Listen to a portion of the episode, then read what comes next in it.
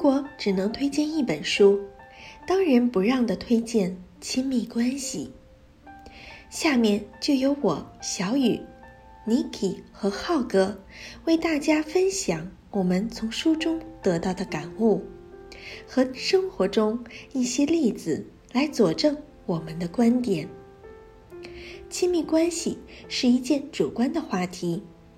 网络上人人都可以站在自己的角度来讲几句，导致鸡汤段子、金句满天飞。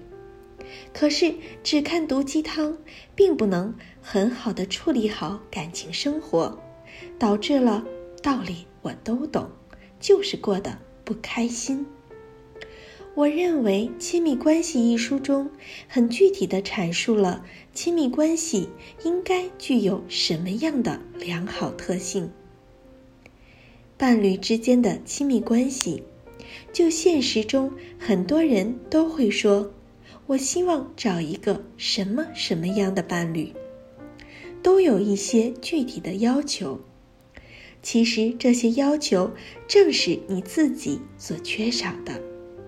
并不是说这些要求不对，而是你把自己不能做到或者不愿意做到的行为用来找对象，这不是真爱所表现的。一个独立的人格必须是自己全能的基础上，没有所图的遇到一个三观一致、惺惺相惜的伴侣。亲密关系的问题。在于和一个人了解的越深，越看不到这个人的优点，最后时间磨灭了爱情最开始的模样，甚至会出现频繁争吵、互相厌恶，直至分开，然后再和新人陷入循环。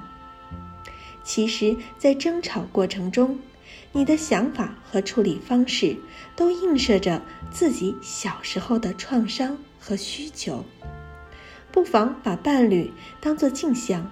你指责伴侣，还有和伴侣争吵的时候，就相当于和自己吵架，批评自己。扪心自问，自己想要的到底是什么？是什么原因导致这个结果？是不是自己内心深处有什么创伤没有治愈？现在反映出来，这其实是治愈自己的最佳时机。不要把亲密关系中显现出来的问题当做麻烦，而是当做探寻自我、了解伴侣、互相帮助的一个过程，这样亲密关系会更加融洽。我曾经问一个想要离婚的闺蜜说：“那你这次离婚之后，想嫁给一个什么样的人？”她很自信地告诉我：“哼，下一次我一定要找一个可以把我宠成女儿的人。”网络上不是有句话说：“女儿是父亲的前世小情人吗？”如果一个男人可以把你当女儿宠，那他就是真的爱你。你看看人家贾静雯，不是离婚后照样找到了把自己当女儿宠的修杰楷吗？在经历过一段糟糕婚姻的贾静雯，终于在四十岁遇到了比小自己九岁的修杰楷，从此被爱情滋养，被老公疼爱，宠成了公主。在综艺。《妈妈是超人》中，修杰楷的表现俨然已经成为别人家的老公。的确，顾家有爱妻子，还将家里照顾得井井有条，简直就是好男人的标准，新时代的好爸爸榜样啊！这样被传颂为佳话的 CP，成为了很多女人生活中的梦。我特别理解为什么那么多姑娘被贾静雯的婚姻生活鼓舞，至少她让人看了觉得，离了婚还能遇到这么美好的男人，挺解恨的。而且她特别能够燃起我们对生活的希望，那就是抛弃现在这段痛苦的婚姻，说不定我也能找到一个滋养我。宠爱我的修杰楷。但是，姑娘们，你们忘了一个词，叫个例。女明星在婚姻中得到幸福、完美被宠的，属于特例，少之又少。在婚姻中，是为了修行更好的自己，而不是抱着军婴思维找到一个把自己当宝宠一辈子的完美老爸一样的男人。在婚姻中遭遇痛苦是再正常不过的事情了。每个人都有缺陷，有软肋，每个人都不可能是完美的人。亲密关系的作者。克里斯多夫梦指出，并不是因为你爱的那个人变了，而是在爱情的最初开始的时候，因为感情处于月运阶段，我们更容易看到这个人的优点。当爱情的月晕褪去，我们仅仅只是看见了更加真实而完整的那个他。而我们很多时候并非想着去携手修行、看见、成长，而是幻想着我是不是离婚了，一样可以找到一个修杰楷。这无疑是把自己的幸福构建在水中月、镜中花之上。下面由 Niki 来继续分享他的感悟。三观不一致，似乎成为了感情破裂的万能借口。三观一致呢，应该是最近网络鸡汤灌得最猛的高频词。在很多次慢时光的读书会上，很多姑娘说，以后找对象最重要的就是三观要一致。中国九五后数据报告显示，在一项年轻人最看重伴侣什么条件的调查里。三观一致战胜了性格、经济条件、外表等因素，跃居榜首。无数鸡汤也在传递一种信息：要和三观一致的人结婚，否则婚姻不会幸福。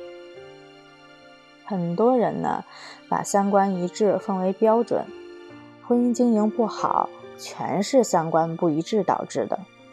那么，什么是三观不合呢？鸡汤如此解释。你喜欢看书，他说看书有什么用？不就是装文艺吗？这是三观不合。你喜欢去西餐厅吃牛排，他喜欢在大排档撸串儿，说牛排死贵还不好吃，真是做作。这是三观不合。你想要搞好人际关系，对方说没有真本事，才只知道天天溜须拍马。有人调侃。三观是个砖，哪里需要哪里搬。无论是消费观不合、鸡毛蒜皮小事儿观点不一致、与对方父母不和、养育孩子观点不一致、兴趣爱好不合，甚至口味不合等等，只要互相看不顺眼的，都能总结成三观不合。三观不合就像几年前的性格不合一样。成为感情破裂的万能借口。大多数人连什么是真正的三观都搞不明白。三观指的是双方各自的人生观、价值观和世界观。可惜的是，终其一生找到茫茫人海里那个三观绝对一致的人太难了，就像在一个米缸里互相寻找的两颗红豆。经济学家薛兆丰有个红豆绿豆理论：如果世界上真有人是彼此生命中的唯一，他们在短暂的一生中相见的概率，相当于七十亿粒绿豆中两粒红豆的相遇，几乎为零。我们许下终生的人，不过是时间到了，差不多的选择。这个理论呢，可以理解为，这世界上找到三观真正一致的人，概率真的太小了。真的找到了，又会如何呢？三观在日积月累的经历中，慢慢丰富、完善，它本来就在不断变化、不断的成长，无法在某时某刻代表一个人全部的价值观。比如去年的我，哪里都不喜欢去，一到节假日就喜欢在家里宅着，闷到天荒地老。今年的我却觉得人生难得是体验，一放假就出去游山玩水，如果国内人多，就去走走小众路线。也就是说，即使是同一个人，今天和昨天的观念也未必一致。真的找到了三观一致的人，随着岁月的沉淀，彼此的生活、工作、际遇的不同，也会导致三观在过了一段时间后变得完全不同。我们要接受的是，婚姻里从来没有真正三观一致的伴侣。婚姻中需要智慧的经营，这其中最重要的就是尊重彼此的不同，尊重彼此的三观。刘嘉玲和梁朝伟结婚十几年，虽然他们并非三观完全一致的人，在一起却非常的幸福。刘嘉玲喜欢社交，梁朝伟喜欢在家宅着。梁朝伟有个段子，众人皆知，就是当他觉得闷了。就会随便赶上哪个飞机去伦敦喂喂鸽子，喂完了再返回香港。在《我们来了》综艺节目上，刘嘉玲说，梁朝伟是那种家里装修可以提着行李箱就离开，过几天再打电话回来问装修好了没的人。然而刘嘉玲总笑笑说，他开心就好，他决定就好，他知道。梁朝伟喜欢活在一个人的世界里。他说梁朝伟是闷蛋，但是他很保护梁朝伟的这些东西，因为反而是这些不被别人看到的特质，才成就了梁朝伟。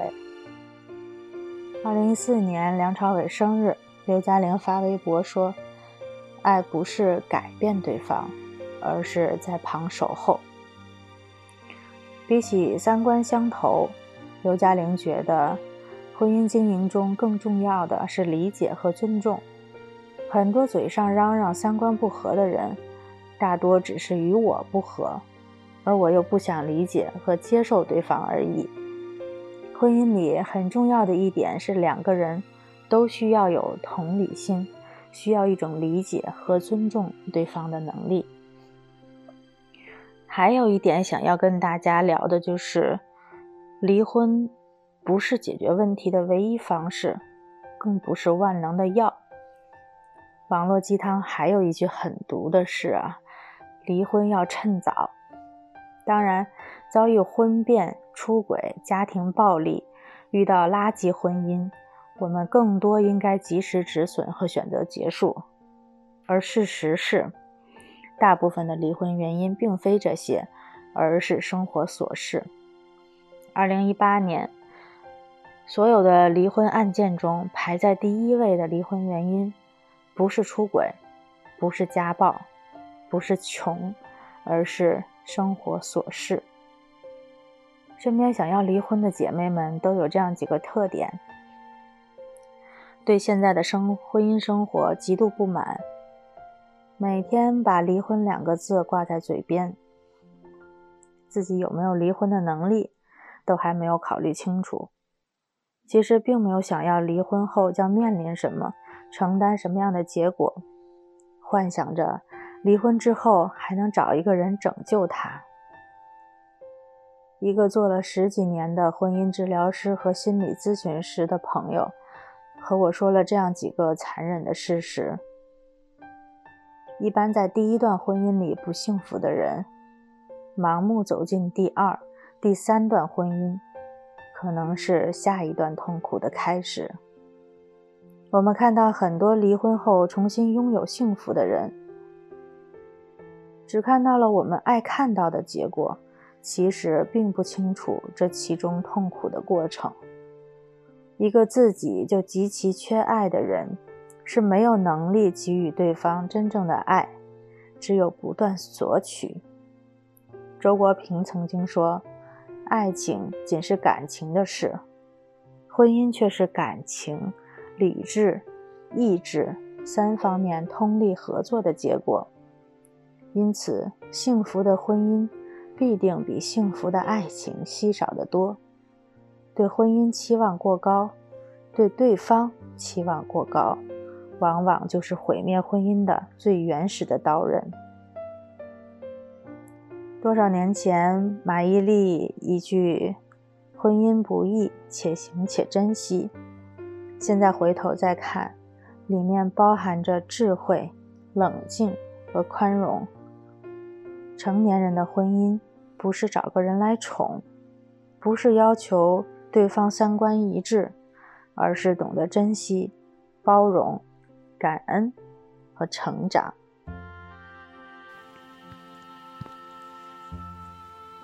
好，没错，这本《亲密关系》啊，我觉得是我目前看过一本比较好的心理学书。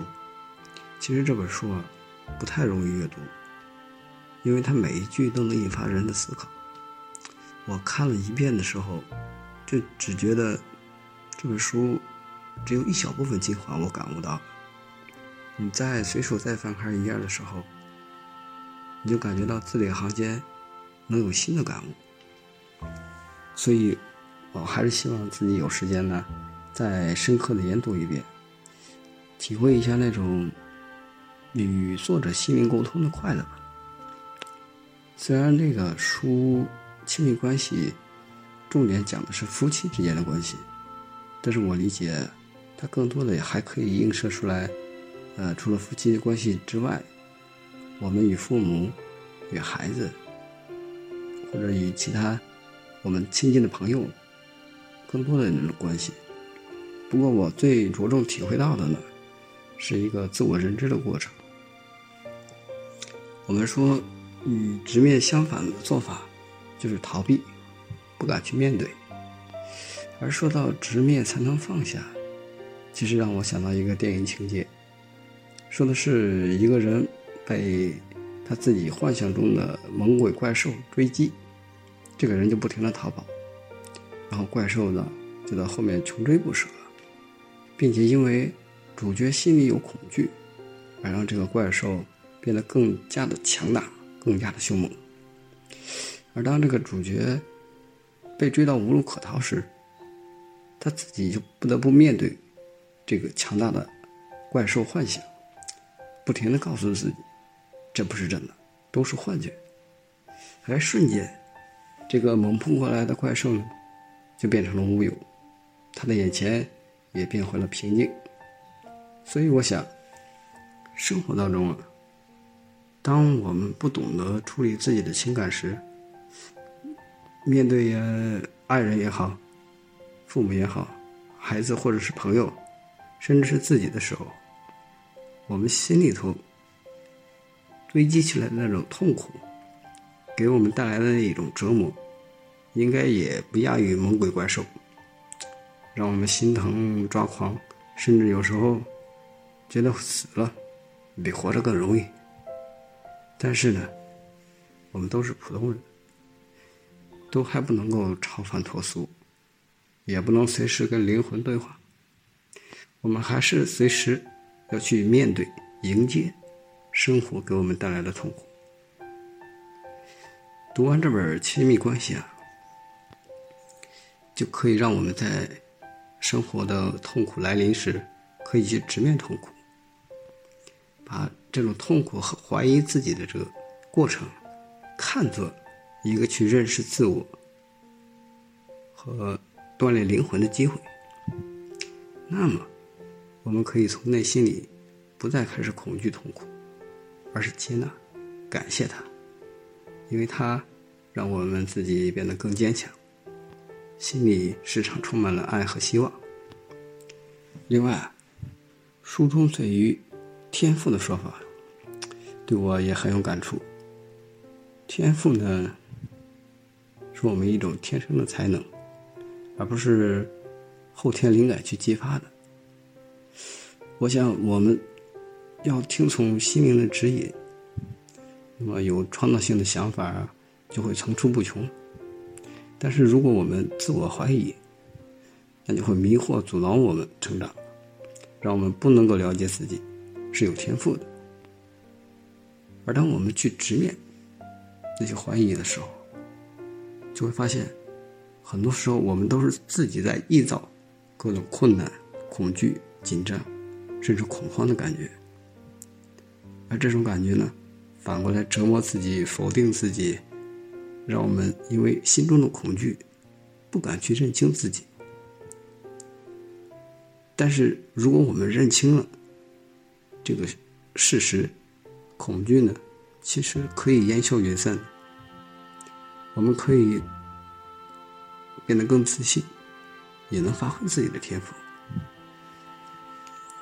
另外，对于情绪的处理啊，也是要直面的。直面情绪，就要把它说出来，去感受它。之前呢，我们就只知道是要控制情绪，但是呢，当我们不了解情绪和不了解造成这种情绪的本质的时候，控制情绪就反而成了一种情绪的压制。那么，通过读完这本《亲密关系》啊，我们懂得这个情绪的本质是可以跟随心灵指引去接纳它，让它自然而然消逝的。因为无论何种情绪，在我们身上停留的时间其实都不超过六分钟，除非我们自己为它打造了一个平台，建造了一个家，让它在我们的心里头长久的住下来。如果你否认自己的情绪，给情绪找借口，害怕也好，放纵自己的情绪也好，那这种情绪都有在我们心中生根发芽。慢慢的茁壮成长，这其实是毫无益处的。所以，不管是亲密关系的快乐，或者是生活上其他的快乐来源，其实都依赖于我们每时每刻的一种应对方法。所以，我们应该时常的问问自己：我想要什么？如果想要快乐，那么我们现在应该知道怎么做了。就是选择直面痛苦，才能最终放下痛苦。我们要跟随一个灵魂的正确指引，在每一次痛苦的蜕变之后，相信我们的生活能像蝴蝶的翅膀一样，慢慢的绽放。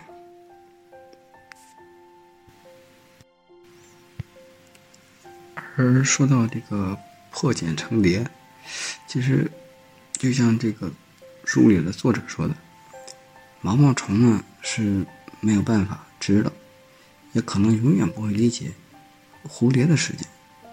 可是呢，每一个毛毛虫，它其实都可以变成自己的一个蝴蝶，只不过呢，在变成蝴蝶之前呢，自己得先作茧自缚，变成一个蛹。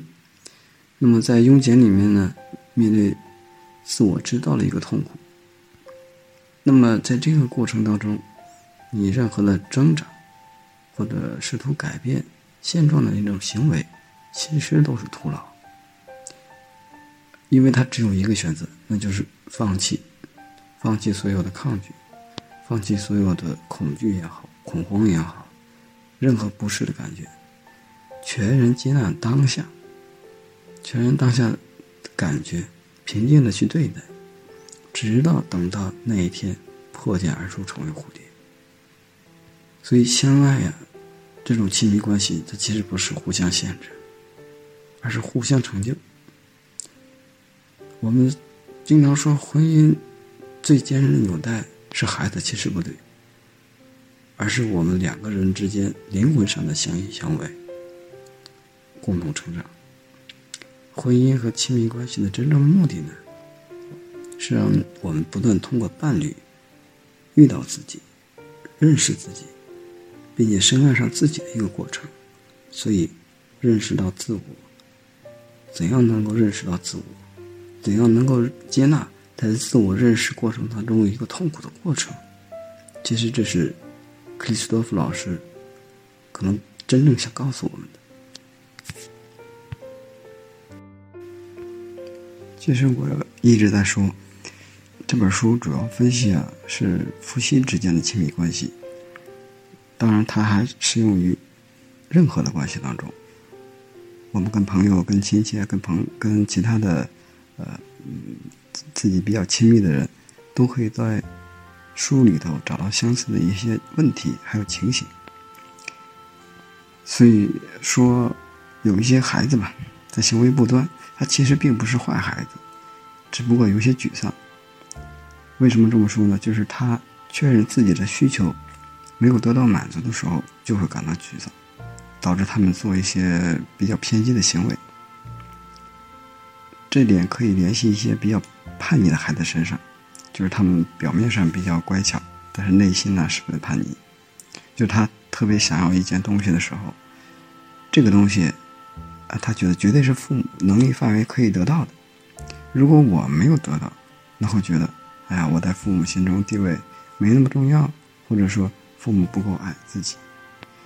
其实对朋友也是，我们对朋友有时候啊感觉不满，甚至愤恨，原因就是对于他们的抱有的期望没有达到自己的理想值。